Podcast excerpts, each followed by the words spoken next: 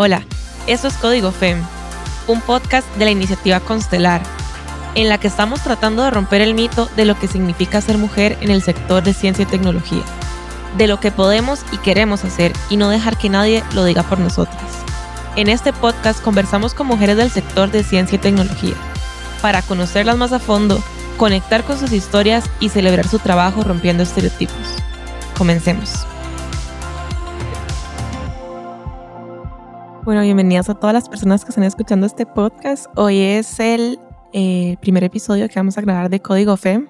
Este podcast está relacionado con la iniciativa Constelar y en el episodio de hoy nos acompaña Gabriela de Fundación Cruza que me va a estar acompañando como persona host eh, y nos va a contar un poco de qué es el episodio de hoy. Hola, este, bueno, muy emocionada de estar aquí, la verdad. Eh, hoy vamos a hablar, como nos contó Ire, sobre el síndrome de la impostora, que básicamente vamos a abarcar cuáles son los juicios que nosotras mismas nos hacemos y que además nos limitan en el camino al éxito.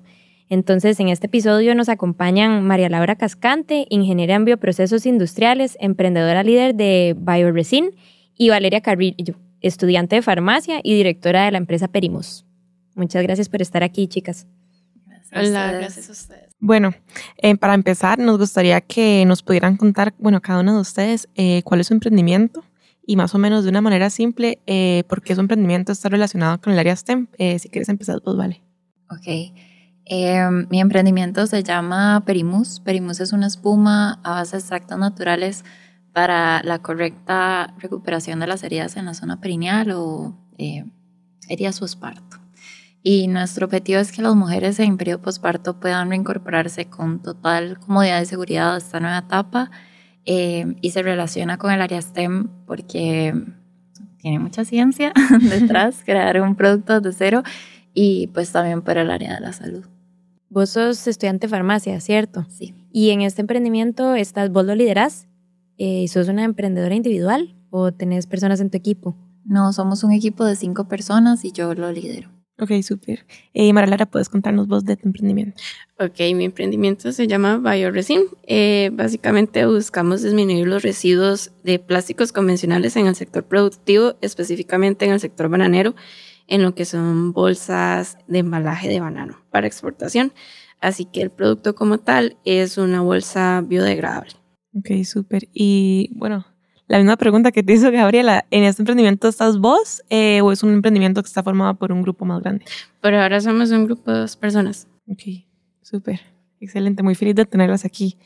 Eh, bueno, eh, como les mencionaba, el tema de hoy que queremos conversar es el tema del síndrome del impostor, que se le suele decir mucho síndrome del impostor, ¿verdad? En masculino, pero esta vez le quisimos poner síndrome de la impostora porque queremos también ver este tema desde la visión de las mujeres, ¿verdad? Como también eh, conocemos que son mucho las mujeres las que suelen ser más víctimas de este síndrome, que en realidad no, no es una enfermedad per sí, sino como un juicio, ¿verdad? Los juicios que nos podemos hacer como mujeres en el ámbito laboral, también académico, que nos pueden estar limitando y haciéndonos alejarnos más de las metas que queremos alcanzar. Sí, no, nada más creo que es importante pensar en el síndrome eh, del impostor o de la impostora como una técnica de autosabotaje que nos hacemos. Entonces hoy lo que queremos es conversar un poco con ustedes sobre sus experiencias, ¿verdad? Estoy segura que han vivido, eh, ¿verdad? Episodios del síndrome de la impostora. Creo que todas aquí presentes podemos identificarnos con eso. Y, y entonces pensar en cómo eso realmente es una técnica de autosabotaje que nos impide lograr lo que realmente queremos lograr y queremos escuchar sus experiencias y también qué han hecho para, para realmente superar estas episodios o estos ¿verdad? momentos en que uno de verdad piensa que no puede hacer lo que no es capaz, que no está hecha de lo que tiene que estar hecha para superar el, el reto que tiene en el frente. Sí. ¿Alguna siente ahorita como se acuerda o, siente cuando hablamos del síndrome de la impostora como que se acuerda de algún momento que haya vivido así que haya dicho como, o tal vez en el momento no, o tal vez después haya dicho, uy, en ese momento yo sí que me estaba saboteando, como de verdad, yo sí podía haberlo hecho y no lo hice. ¿Cómo se sienten relacionadas con este tema? No sé si alguna quiere comenzar. Voy a empezar yo, si quieres. Eh, yo no me gradué de farmacia, pero yo me gradué en autosabotaje, totalmente. Eh, a mí, a mí todo, eh, como que a mí me encanta eh, escuchar podcasts. y en uno de esos podcasts, eh, una vez una muchacha dijo como que ella era la niña de la estrellita en la frente. Y eso me marcó por el resto de la vida y me autodenomino como la, la persona de la estrellita en la frente porque siempre he buscado eso, que me den la estrellita. Y entonces siempre busco más y siempre me exijo más y a veces ya hice todo lo que pude y aún así digo como lo estoy haciendo mal, esto no me está saliendo porque yo no sé o porque no soy capaz o porque no soy suficiente y, y pues realmente lo que he tenido que hacer es como ponerle un nombre a esa vocecita y decirle siéntese. Mi vocecita se llama Mabel. y a Mabel, cada vez que empieza a molestar, le decimos, Mabel, siéntese, ya fue suficiente, sí podemos lograrlo.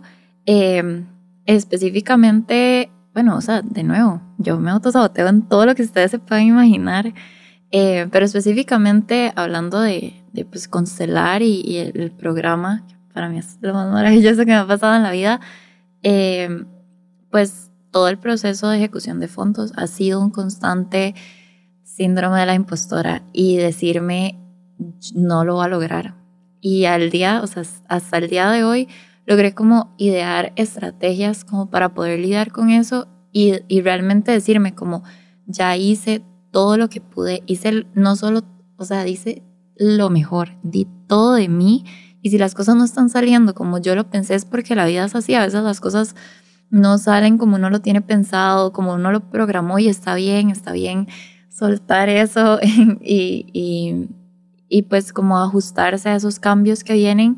Y creo que eso es de los procesos más enriquecedores que me han pasado, creo que es de lo que más me ha dejado, de lo que más he aprendido, como se vale, se vale ver que nada está saliendo y decir como, yo no puedo más, voy a dejar todo atado y, y, dejarse sentir ese sentimiento y luego sentarse y decirse, ok, ya, ya fue suficiente.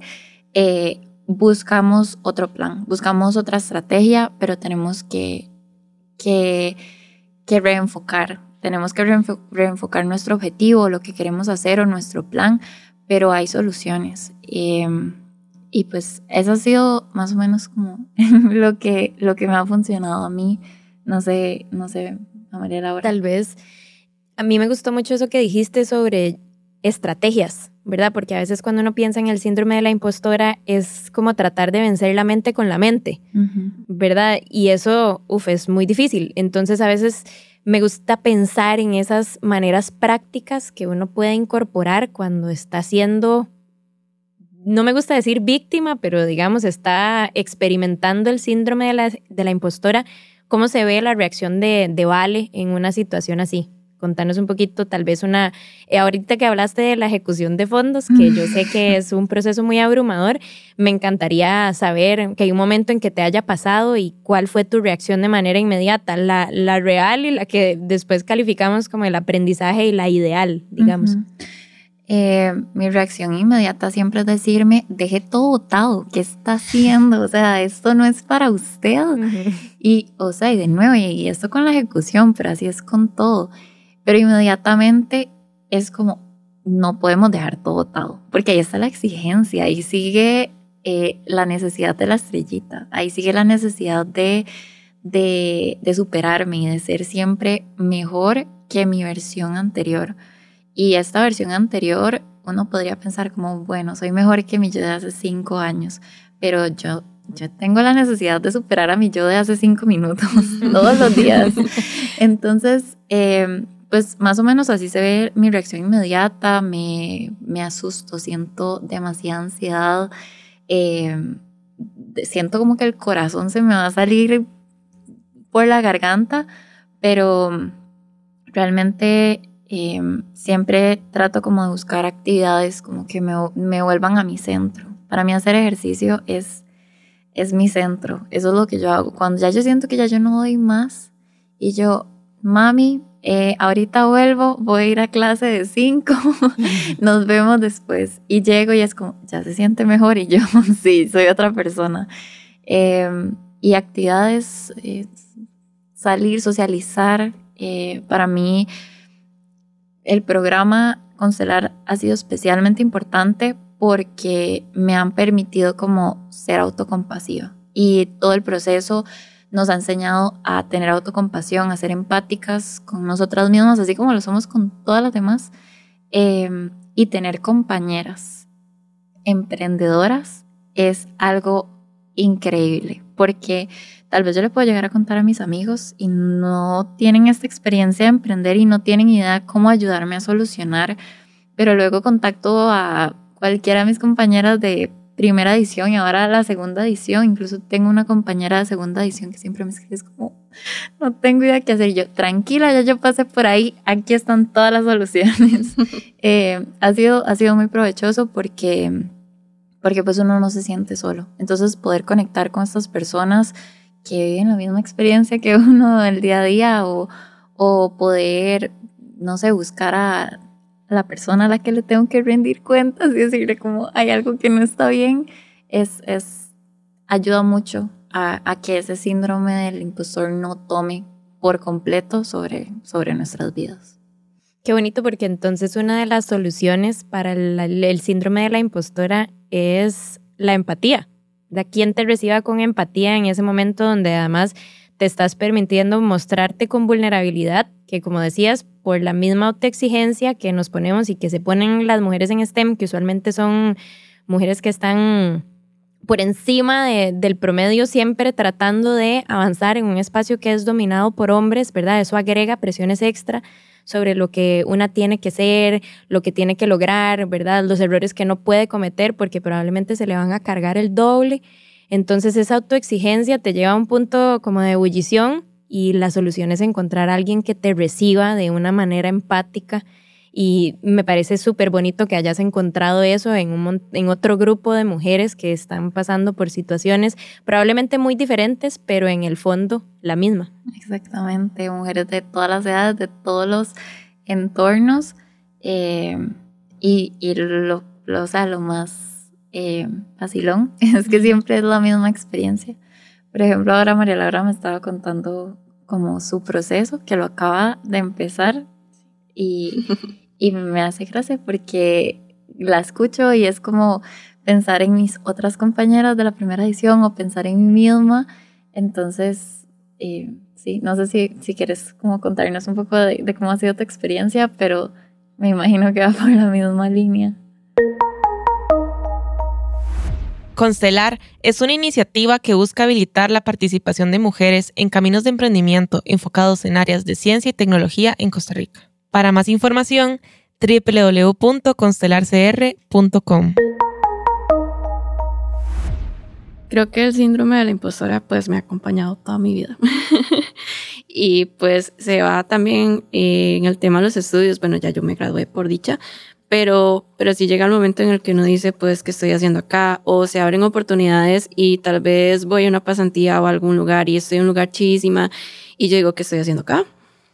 Y veo gente, este, personas, este, haciendo cosas maravillosas y, y uno se, a veces se ve tan chiquitito porque tal vez está empezando y tal vez uno quiere hacer muchas cosas y viene este autosabotaje de por qué estoy acá, eh, pero también uno tiene que pensar, y eso es mucho lo que a mí me pasa tengo que pensar eh, en que ese es mi momento y estoy empezando y estoy en un proceso de aprendizaje. Entonces eso, eso me ayuda un poquito como a frenarme. Pero, pero sí, sí, claro que, que, que nos acompaña. Bueno, a mí me acompaña siempre. pero a fin de cuentas, a lo que quiero llegar es que me he dado cuenta que el proceso va más allá de aprender a darnos oportunidades y aprender a decir, lo voy a intentar. Y no, no como esperar a perfeccionar todo, porque es parte de lo que decían.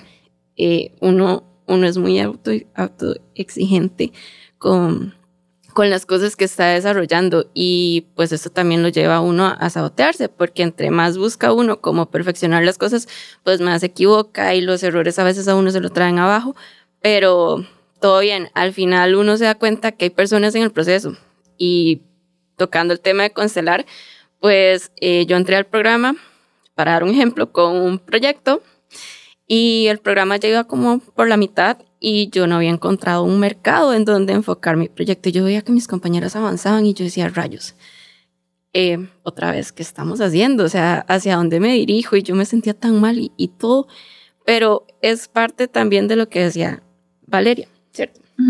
Que tenemos personas que nos acompañan y a fin de cuentas también es buscar a la persona que también nos pueda dar guía, porque a veces no podemos hacer todo solos.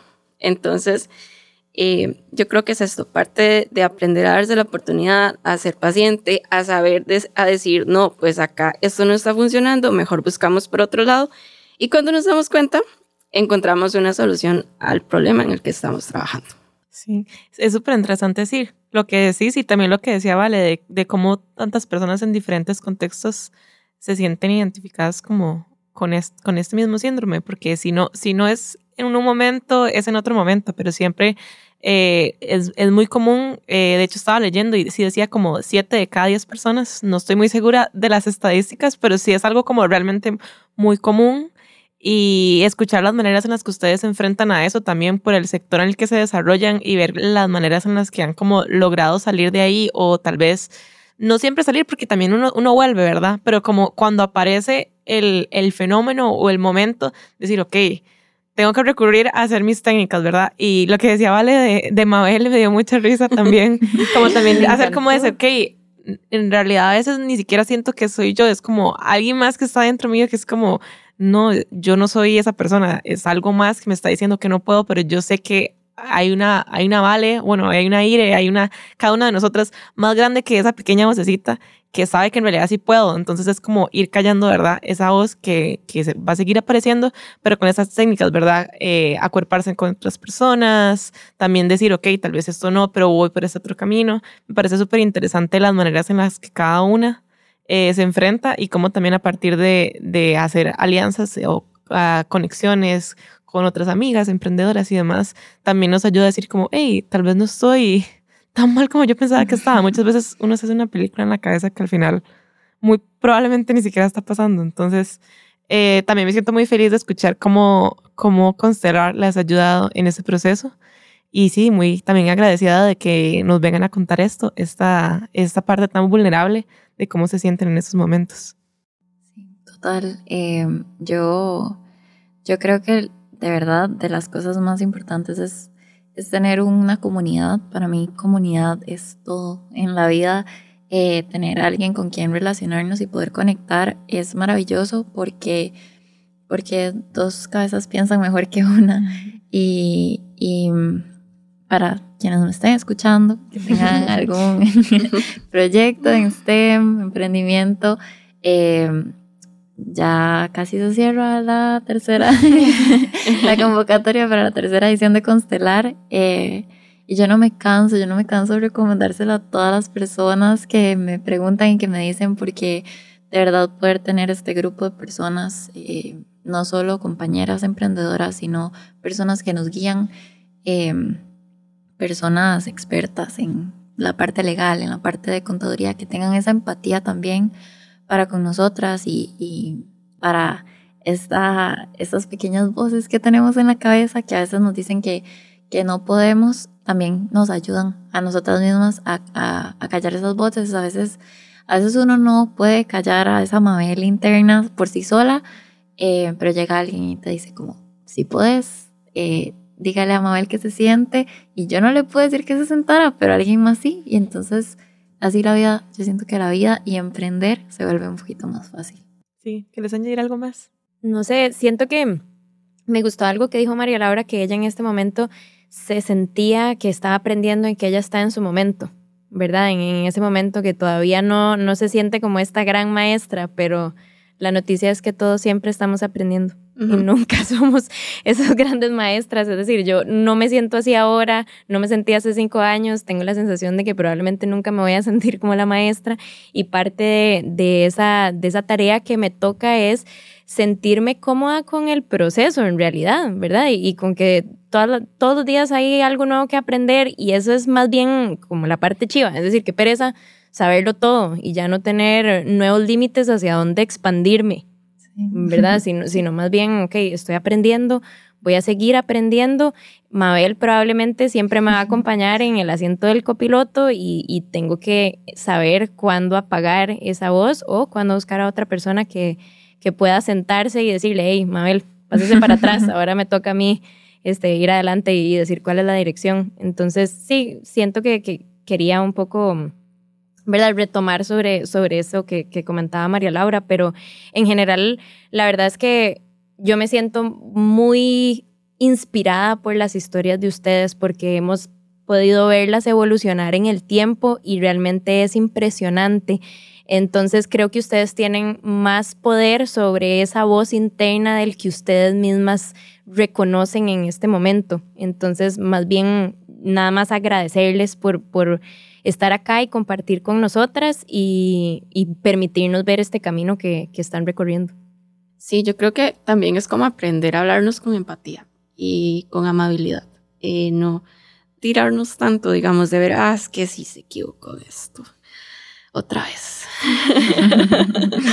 Pero no, es, es saber decir, bueno, me equivoqué, bueno, vamos a ver qué aprendemos de esto porque es parte del aprendizaje, es parte del, de mejorar constantemente también. Entonces también a veces cuando, cuando Mabel no está muy violenta, podemos, podemos verlo en ese punto y decir como, no, espérese un momento, este, tengo que hablarme con amabilidad y aprender, bueno, seguir, seguir en el proceso, porque de todo nos va a pasar. Como les dije, yo entré a constelar con una idea, iba por la mitad del programa, yo no tenía un mercado donde enfocar mi, mi emprendimiento, pero si algo he aprendido en mi vida y en constelar es que las cosas salen de una u otra manera. Siempre hay un camino y es parte de, de aprender a enfocarse, de controlar a Mabel y, y seguir adelante, darse, a, como les dije anteriormente, para mí es muy importante ver que uno se da la oportunidad.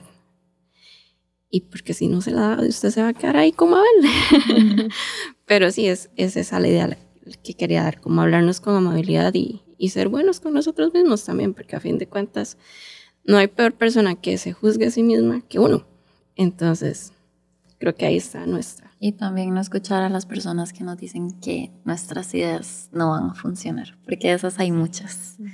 Entonces también a veces hay que encerrar a Mabel en una cajita y decirle, váyase para allá mientras esta persona me dice esto, no crea nada de lo que le están diciendo, porque hay gente que quiere más bien empoderar a Mabel y, y a veces eh, duele y cuesta como creérsela, pero pero hay que, hay que salir adelante y hay que seguirla pulseando. Sí, y como nos dijo Gabriela y como nosotras sabemos y la idea es también que a partir de este podcast podemos ver, podemos ver cómo ustedes han evolucionado mucho y cómo a, pesar de esas voces eh, igual se puede avanzar muchísimo, se puede lograr un montón de las cosas que uno quiere y cómo se puede igual seguir avanzando. Entonces, ya para cerrar eh, y darle como un, un final, ¿verdad? A esto que estamos conversando, más o menos nos podrían compartir las tres que están como hoy de invitadas eh, ¿qué aprendieron o qué, qué, se llevan de lo que alguna de las demás eh, comentó o nos dijo, nos, nos, nos contó, se vulnerabilizó en este podcast, eh, en este episodio?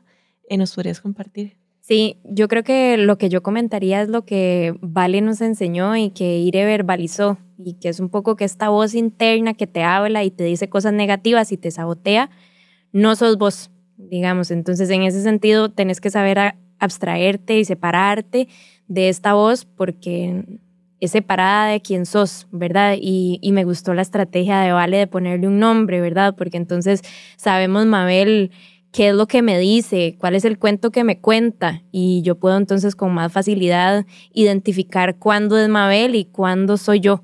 Entonces eso, eso me gustó mucho y me pareció una, sí, una práctica que puedo incorporar en, en esta narrativa que yo misma me perpetúo cuando me hablo. Súper lindo. Me encanta.